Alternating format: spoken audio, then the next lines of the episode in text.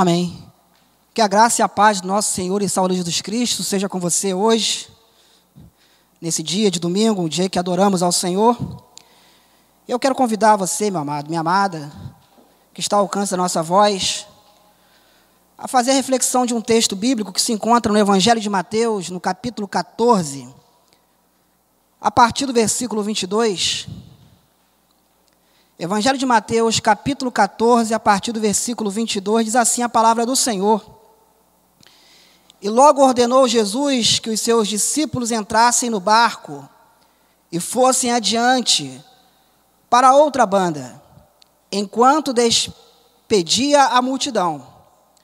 E, despedida a multidão, subiu ao monte para orar à parte. E, chegada já a tarde, estava ali só. E o barco já estava no meio do mar, açoitado pelas ondas, porque o vento era contrário. Mas a quarta vigília da noite, dirigiu-se Jesus para eles caminhando por cima do mar. E os discípulos, vendo-o caminhar sobre o mar, assustaram-se, dizendo: É um fantasma, e gritaram com medo. Jesus Porém lhes falou logo, dizendo: Tem de bom ânimo, sou eu, não temais. E respondeu-lhe Pedro e disse: Senhor, se és tu, manda-me ir ter contigo por cima das águas. E ele disse: Vem.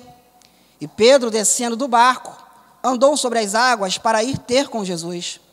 Mas, sentindo o vento forte, teve medo. E começando a ir para o fundo, clamou, dizendo: Senhor, salva-me. E logo Jesus, estendendo a mão, segurou-o e disse-lhe: Homem de pequena fé, por que duvidaste? E quando subiram para o barco, acalmou o vento. Então aproximaram-se os que estavam no barco e adoraram-no, dizendo: És verdadeiramente o Filho de Deus. E tendo passado para outra banda, chegaram à terra de Genezaré. Amém, amados? Esse texto da palavra de Deus, ele narra né, um acontecimento ali no Mar da Galileia, de quando o Senhor Jesus ele estava com uma multidão de pessoas ali após ter multiplicado pães e peixes. E naquele momento ali as pessoas se maravilharam com aquele milagre a tal ponto que queriam fazer de Jesus um rei.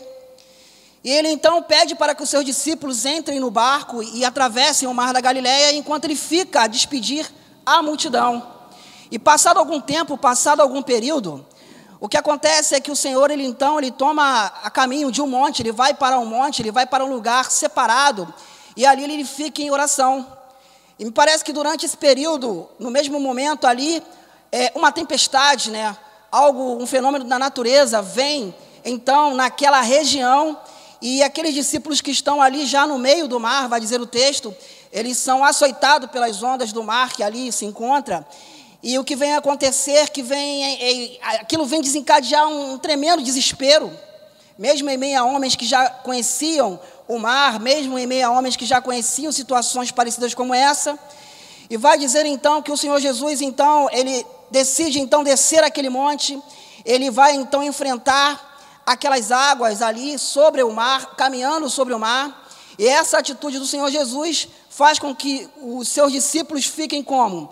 Que eles fiquem é, a ver aquela situação com certo medo, né, com certo receio, com certo temor. E eles gritam, então, de tanto medo. E o Senhor se apresenta a eles, pede a eles que eles venham a ter coragem, venham a ter bom ânimo, dizendo que era ele para eles não temer. E no mesmo momento o apóstolo Pedro, né, aquele que viria a ser o apóstolo Pedro, então discípulo, ele vai então pedir ao Senhor uma autorização para poder caminhar sobre as águas. E aí o Senhor então o autoriza, mas também o texto diz que ele sente aquele vento forte e por ter medo, então ele começa ali a afundar naquelas águas. E pedindo então, clamando ao Senhor que viesse salvá-lo. O Senhor estende a sua mão e ali tira Pedro daquela situação, se reúne com os seus discípulos, e logo então que ele entra no barco ali, aquele vento, aquela tempestade, ela se acalma e eles conseguem chegar ao destino, que era o lugar ali, a terra de Genezaré. Amados, esse texto ele, ele trata a respeito de um fenômeno da natureza chamado tempestade. Né? E o que, que vê a ser uma tempestade? A tempestade é um fenômeno atmosférico, né, marcado por ventos fortes, trovoadas, relâmpagos e, em alguns casos, até mesmo chuva de granizo. Né? E ela tem uma duração de alguns minutos, de algum tempo, né? alguns vários minutos ou alguns poucos minutos também. É interessante pensar que naquela região ali, no Mar da Galileia, né, aquele mar na verdade é um grande lago, né, e aquele lago ele fica a uma profundidade de aproximadamente 200 a 230 metros do nível do mar. É muito comum esse tipo de fenômeno, por quê? Porque ele está cercado de montanhas muito altas e existem formações de ventos, né, ventos frios, que ao vir sobre o ar quente que está sobre o mar da Galileia, faz o que? Empurra esse ar quente, esse ar quente sobe para partes mais frias da atmosfera, e aí que se formam então as tempestades, que são chuvas é, repentinas, né, provocando grandes ventanias. E amados, é, o que essa passagem ela pode ter a, a ver com a minha e com a sua vida também? A bem da verdade é que essa passagem ela pode representar uma parábola da nossa vida, né? Quem é que nunca viveu uma tempestade? Quem é que nunca viveu um momento né, de infortúnio? Quem é que nunca viveu um momento de grande temor e de pavor? Quem é que nunca viveu um momento né, de instabilidade na sua vida? E aí a gente pode levar para qualquer área da nossa vida. Esse texto, ele, ele vem a, a nos dizer muitas coisas e trazer lições acerca de como nos comportar em meio a uma tempestade. Até porque tempestade é uma coisa que todo mundo passa. Tempestade é uma coisa que todo mundo, se não passou, um dia vai passar. E nós temos que aprender a dar respostas às tempestades que vêm sobre a nossa vida. O texto ele começa dizendo que Jesus ele pede para que os seus discípulos entrem no barco e vão adiante, enquanto ele vai para outra banda e ele despede a multidão. Precisamos entender que quando Jesus nos coloca numa direção, que quando Jesus nos coloca no barco, que quando Jesus nos coloca numa posição, precisamos entender que ele nos coloca não para naufragar, mas ele nos coloca para poder o quê? Avançar. E ele então trata com a multidão e vai dizer o texto que ele sobe ao monte para orar à parte. Amados, entenda bem, Jesus Cristo orou. Se não houvesse um texto na Bíblia que Jesus Cristo, dizendo que Jesus Cristo orava, nós nem acreditaríamos nisso. Mas se Jesus Cristo orava, ele orava o quê? Para ter comunhão com Deus. Ele orava para ter o quê? Para ter momentos com Deus. E se nós formos olhar para esse texto e procurar entender quanto tempo durou essa oração de Jesus aqui, nós vamos ver que Jesus levou pelo menos umas 10 horas. Que foi o tempo em que a tempestade também alcançou, porque no momento em que Jesus estava naquele monte orando, era também o exato momento em que aqueles homens estavam no meio daquela tempestade, naquele barco a qual Jesus colocou eles ali. Entenda, amados, que a oração ela é algo primordial na vida daquele que não quer naufragar na fé. Só existe uma maneira do homem falar com Deus e é através da oração. Orar é falar com Deus. Orar é colocar as suas petições diante de Deus. Orar é travar relacionamento com Deus. Existem muitas maneiras de Deus falar conosco, agora só existe uma maneira do homem falar com Deus, e é através da oração. Por que eu digo isso? Porque parece que a gente ora muito pouco. Imagina alguém que passa 10 horas falando com uma outra pessoa. E é muito fácil a gente imaginar, porque a gente às vezes fica duas horas, três horas, quatro horas, cinco horas até com alguém no telefone, né? Fazendo uma videochamada, fazendo ali né, uma ligação, conversando com uma pessoa, às vezes na esquina. Às vezes a gente olha e ali já se passou 40 minutos, já se passou uma hora e meia de conversa e a gente nem percebe. E amados, a gente só passa muito tempo falando com alguém quando a gente conhece essa pessoa, quando a gente ama essa pessoa, quando a gente se importa com aquilo que essa pessoa vem falar conosco.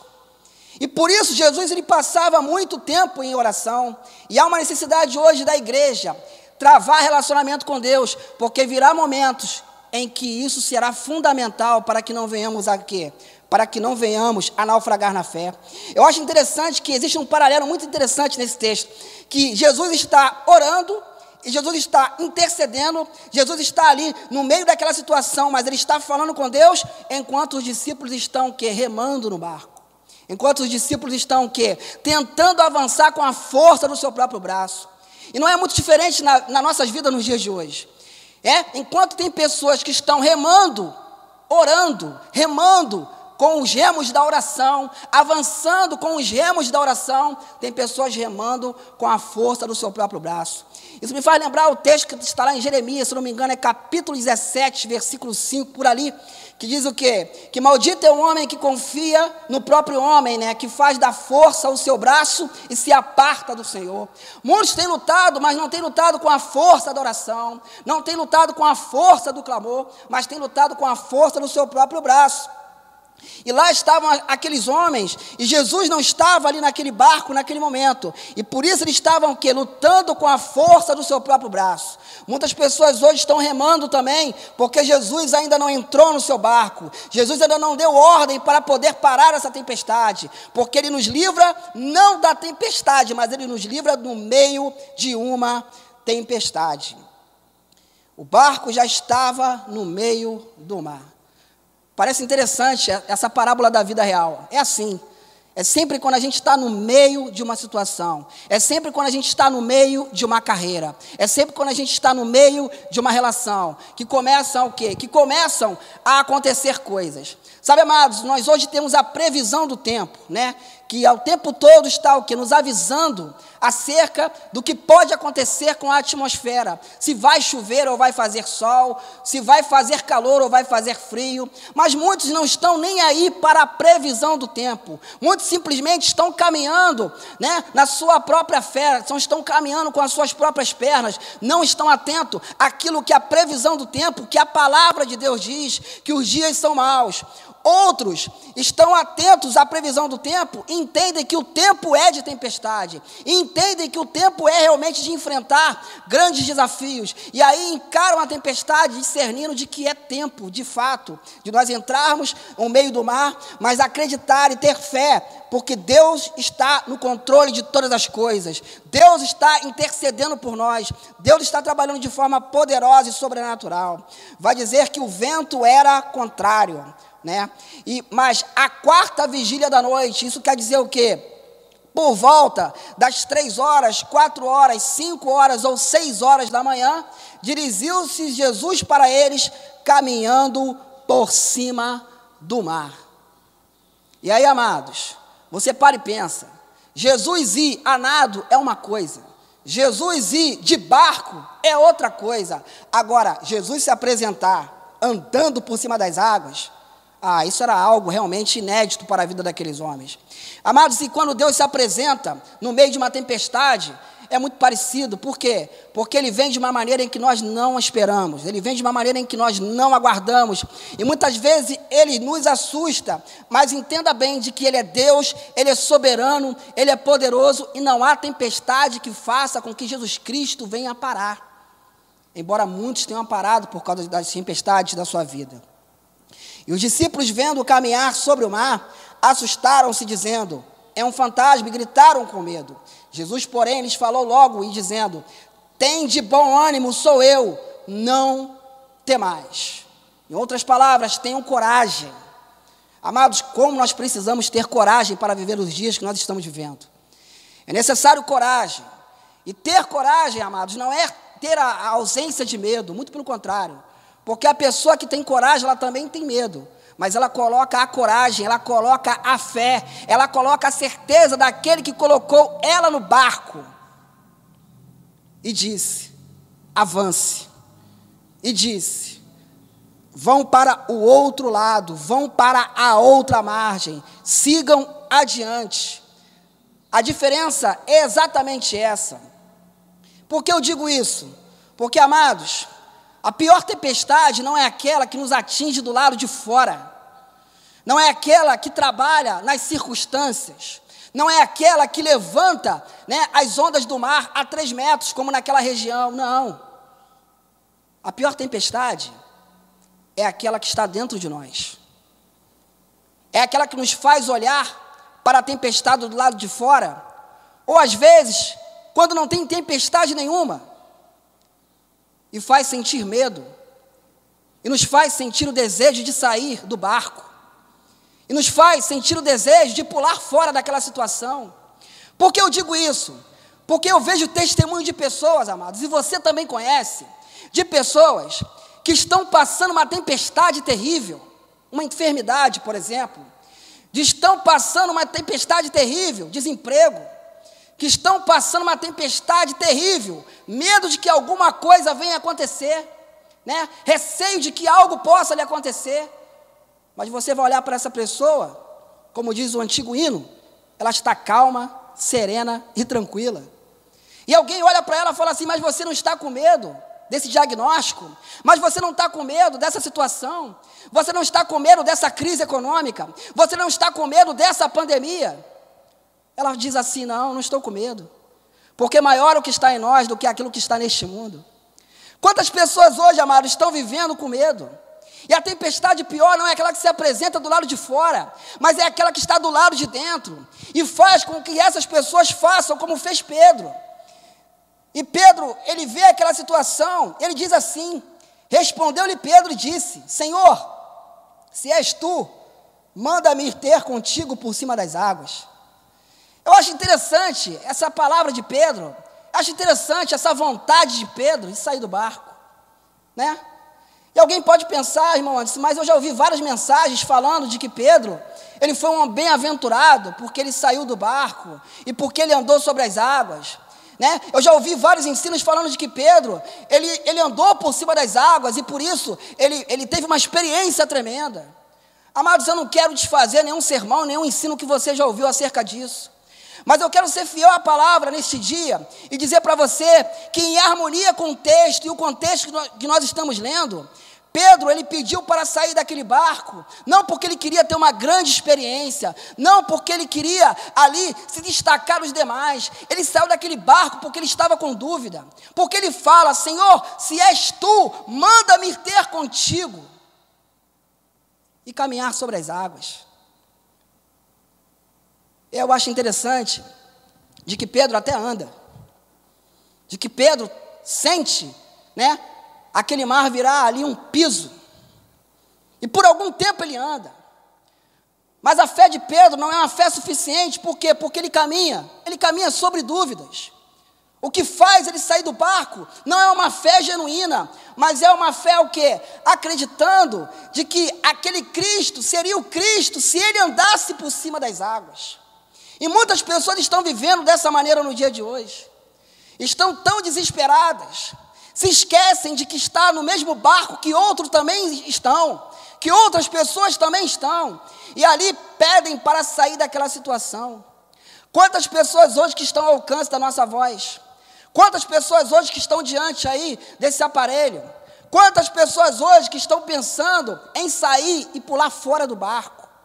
Estão como Pedro, Senhor, se és tu mesmo, manda-me ter contigo, fora dessa situação, porque eu já não aguento mais ficar nesse lugar. Amados, o texto, tanto em Mateus, tanto em Marcos e em João, deixa claro uma coisa: de que o barco era o lugar mais seguro para se estar, até porque Jesus mandou eles ficarem no barco. A ordem de Jesus foi para que eles ficassem dentro daquele barco. E Pedro, sim, ele toma a atitude de sair do barco, mas por sua vontade própria. Muitas pessoas hoje estão saindo do barco, do casamento. Muitas pessoas hoje estão saindo do barco com dúvida da sua carreira, a qual Deus escolheu.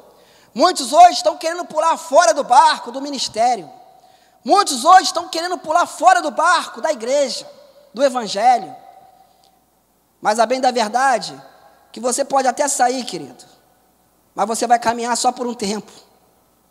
Porque você não está saindo por uma fé genuína, mas na dúvida que te faz sair. E o Senhor Jesus, depois, ele fala uma palavra para Pedro: ele fala, ele fala Pedro, por que duvidaste? Porque a maior prova de que Pedro estava com dúvida foi o fato dele ter pulado fora daquele barco. Amados, é uma forma egoísta de pensar muitas vezes, porque estamos todos no mesmo barco. O barco que Pedro estava era o mesmo barco que João estava, que Mateus estava. Às vezes a gente olha para determinada situação e pensa: eu estou nesse barco, mas se você olhar para o lado, Existem mais de 13 milhões de brasileiros que estão no barco do desemprego. Se você olhar para o outro lado, existem milhares de pessoas também que contraíram matrimônio e também estão casadas. E nem por isso estão desejosos de sair do barco. Estão desejosos de deixar o seu cônjuge, embora estejam vivendo também uma mesma tempestade. E o problema que faz com que muitas pessoas, ainda que tenham uma experiência profunda com Deus, como Pedro teve, de naufragarem na sua fé, é que elas caminham por sentimentos, e não pelos mandamentos, e não por uma fé de obediência. Vai dizer o texto no versículo 30. Mas, sentindo o vento forte, teve medo. Amados, um homem, a mulher de Deus do século 21 nunca pode caminhar por causa de sentimentos, sendo guiado por sentimentos, mas entendendo de que aquele que colocou ele no barco é fiel para livrá-lo em qualquer situação. O problema é que hoje as pessoas simplesmente fazem as coisas porque sentem. Eu estou sentindo no meu coração de fazer algo. Eu estou sentindo isso, eu estou sentindo aquilo. Mas o que é que Deus tem falado ao seu coração? Coloque os seus sentimentos cativos nas mãos de Deus. Porque eu tenho certeza de uma coisa: aquele que caminha por sentimento, ele até caminha, mas ele caminha por algum tempo. E ele teve medo. E começando a ir para o fundo, clamou dizendo: Senhor, salva-me. Sabe, amados, nós como crentes em Jesus, vivendo no país que vivemos, às vezes a gente é muito místico. O que eu quero dizer com isso? Eu quero dizer que às vezes a gente vive uma fé muito mística. Às vezes a gente pensa assim, ah, não está acontecendo nada de sobrenatural. Eu vou ali porque eu quero ter uma experiência. E aí prefere viver uma vida fora do barco. Viver uma vida do sobrenatural. Porque eu não quero viver no barco, eu não quero viver no natural. Eu quero viver no sobrenatural. Entenda uma coisa: se o barco for o lugar que Jesus te colocou, querido, é o lugar mais seguro para você estar nesse momento. Não existe outro lugar mais seguro. Porque se você pular fora do barco, vai chegar uma hora que você vai ter medo e você vai naufragar. E independente do que aconteça com você, basta com que você venha clamar como Pedro, que haverá sempre uma mão estendida na sua direção, que virá dos altos céus para poder segurar na sua mão e levantar para você, levantar você e ao mesmo tempo lhe fazer a seguinte pergunta: Por que tanta dúvida no seu coração? Por que tanta dúvida se você já há tanto tempo conhece a palavra de Deus, se você já conhece as outras tempestades da vida que você já passou por ela? Por que o teu coração anda tão duvidoso? Porque o teu coração, mesmo ouvindo a voz do Mestre, que você está cansado de ouvir há tantos anos, ainda tem dúvida de que Deus é capaz de fazer com que essa situação venha cessar na sua vida? E vai dizer o texto no versículo 33. E quando subiram para o barco, acalmou o vento. Amados, não existe tempestade, entenda bem isso, não existem tempestades que vão durar para sempre. Agora a grande questão é: como nós estamos nos comportando em meio à tempestade? Porque eu vou ser honesto, tem pessoas que a tempestade está muito violenta sobre elas. Mas dentro delas, o mar está calmo, o coração está tranquilo, na certeza de que aquele que colocou ela dentro do barco é fiel, para fazer com que ela venha passar por tudo isso, tendo a plena convicção e a experiência de que já passou por coisas até piores.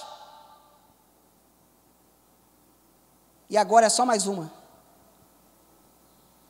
Porque ela tem certeza de que Deus está intercedendo por ela. E de que o mesmo Deus que está intercedendo por ela é o Deus que, mesmo sendo Deus, Ele é tão humano que Ele invade essa tempestade, caminha sobre ela para provar que Ele é Deus e vem encontrar você e eu no meio da tempestade em que nós estamos. E para finalizar, eu quero deixar três conselhos aqui. Para três tipos de pessoas. Primeiro, aqueles que estão próximos de encarar uma tempestade. Não fuja da tempestade, querido. Porque muitas vezes Deus não nos livra da tempestade, mas Ele nos livra na tempestade. Não fuja dos desafios. Tenha coragem. E ainda que você venha ter medo, porque medo é um sentimento humano, mas tenha plena certeza de que aquele que te chamou é fiel e verdadeiro para garantir a tua sobrevivência em meio a esse turbilhão de problemas que você está enfrentando. O segundo conselho eu deixo para aquelas pessoas que estão no meio de uma tempestade, como eles estavam. Remem, mas confie a direção do seu barco e aguardem na certeza de que ele virá, da onde ele estiver, e ele vai amparar. E nunca tenha dúvidas, nunca queira sair do barco, porque o barco é o lugar que ele te colocou, é o lugar que ele me colocou, e é o lugar mais seguro no meio de uma tempestade. E um último conselho para aqueles que estão buscando sair do barco. Fora do barco, querido, você vai até caminhar por algum tempo. Fora do barco, você pode até ter alguma experiência sobrenatural. Mas saiba que a vida de uma pessoa que crê em Deus, ela não é calcada nas experiências, mas na obediência à palavra de Deus. Tiago, no capítulo 1, versículo 6, versículo 7, vai deixar claro de que aquele que não tem fé é como as ondas do mar que vão de um lado para o outro. Eu queria orar nesta manhã.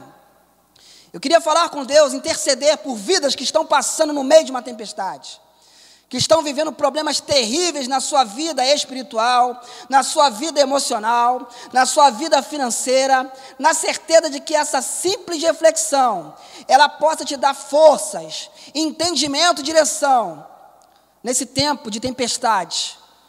Não uma tempestade, um fenômeno atmosférico, mas muitas vezes um fenômeno econômico, um fenômeno, um fenômeno espiritual, emocional, cíclico, que volta e meia acontece nas nossas vidas e que tem feito muitas pessoas desejarem a sair do barco, desejarem a sair dos seus relacionamentos, desejarem a sair até mesmo da presença de Deus. Nesse dia, Ele te chama, nesse dia, Ele pega na sua mão, Ele te coloca dentro desse barco novamente, na certeza de que é mais uma oportunidade que temos que aprender no meio dessa tempestade que nos assola. Eu não sei a tempestade que está assolando a sua vida, que está açoitando a sua vida de um lado para o outro, mas de uma coisa eu tenho certeza: existe um Deus que está vendo tudo isso de onde Ele está, Ele nos ama, e Ele quer de cada um de nós hoje a confiança de que Ele está vindo em nossa direção e de que Ele está tão próximo de nós quando nós nem imaginamos. Senhor nosso Deus, obrigado, Senhor, pela oportunidade de nós estarmos na Tua casa hoje, na certeza de que o Senhor é Deus de tempestades, o Senhor é Deus que caminha sobre as águas, o Senhor é Deus que é poderoso, que é fiel, maravilhoso, conselheiro, Deus forte. Obrigado, Pai, por esse tempo que nós estamos vivendo debaixo das tuas asas, debaixo, Senhor, da tua sombra.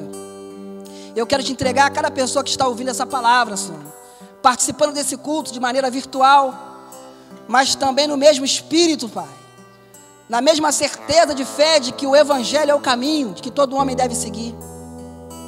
Tem pessoas, Pai, que estão nesse dia, nesse momento, passando por tempestades terríveis, Senhor.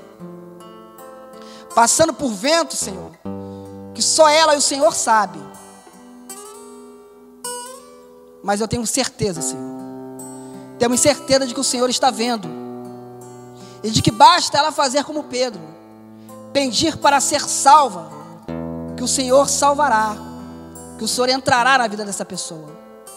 Eu te entrego cada vida, Senhor, nesta hora, Pai. Na certeza de que o Senhor está vendo, de que o Senhor está contemplando, e de que a tua graça nos basta para poder nos livrar nesse tempo de fúria, nesse mar revolto. Muito obrigado por tudo. Obrigado porque até aqui o Senhor tem sido conosco. É isso que nós choramos. Somos gratos por todos em nome de Jesus. Amém.